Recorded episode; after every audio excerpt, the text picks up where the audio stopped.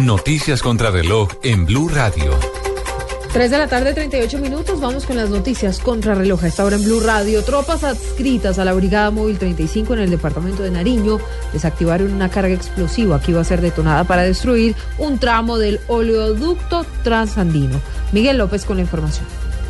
Según el general Sergio Alberto Tafur García, comandante de la Fuerza de Tarea Pegaso, el hecho iba a ser perpetrado por integrantes de la columna José Luis Cabrera Rosero del LN a 600 metros de la salida principal del municipio de Mayama al sur del departamento de Nariño. La acción subversiva tenía como objetivo destruir una válvula de control de flujo de crudo. De haberse presentado la explosión, hubiera afectado también las fuentes hídricas que abastecen a por lo menos cinco municipios del sector. Al inicio de este día, aproximadamente cinco y media, 6 de la mañana, las tropas de la Brigada Móvil 35 también en sus operaciones ofensivas y de control territorial y de protección de los activos estratégicos, especialmente el oleoducto trasandino, logró ubicar y desactivar una carga explosiva, la cual estaba instalada en, el oleoducto trasandino. La carga estaba compuesta por aproximadamente también 10 kilos de explosivos, los, por los cuales hubiera afectado no solamente la parte económica, el transporte de crudo que se desarrolla por este oleoducto, sino también la parte ambiental. Según el alto oficial en el departamento de Nariño, esta es la décima vez que las unidades bajo su mando impiden un hecho como el que se registró en la mañana de hoy. En Pasto, Miguel López Díaz, Blue Radio. Miguel, gracias. 339, la crisis energética no afectará el crecimiento económico del país. Esto, si hay ahorro voluntario, fue lo que advirtió el ministro de Hacienda, Mauricio Cárdenas. Marcela Vargas con la información.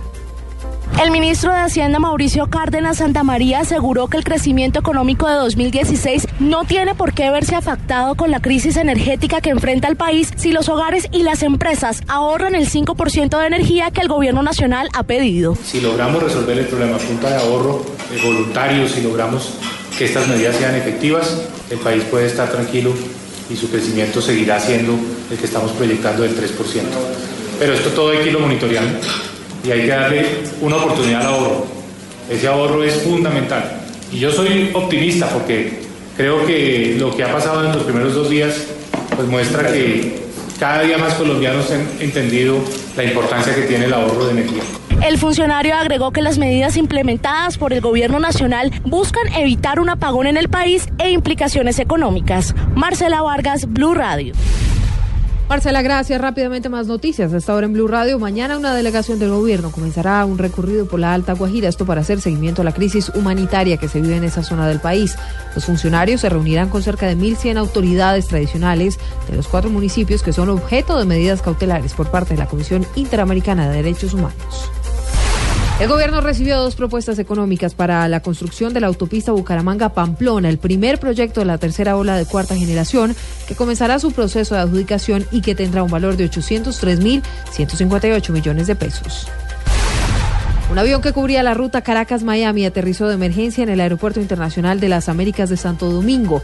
El Boeing 757-200 de la aerolínea Santa Bárbara transportaba a 192 pasajeros y a seis tripulantes que no sufrieron lesiones durante esta maniobra. El gobierno brasileño se declaró listo para hacer frente a eventuales amenazas biológicas, químicas o nucleares durante los Juegos Olímpicos que Río de Janeiro organizará en agosto próximo. Han asegurado contar con personal capacitado y los equipos técnicos necesarios para enfrentar cualquier eventualidad. 342 llueve fuertemente a esta hora en Bogotá. La recomendación que transiten con mucho cuidado por las principales vías de la ciudad y nos sigan a, través de nuestra cuenta en Twitter en arroba Blue Radio Co para conocer detalles de cómo avanza esta tarde lluviosa en la capital del país. Continúen en compañía de Blog Deportivo.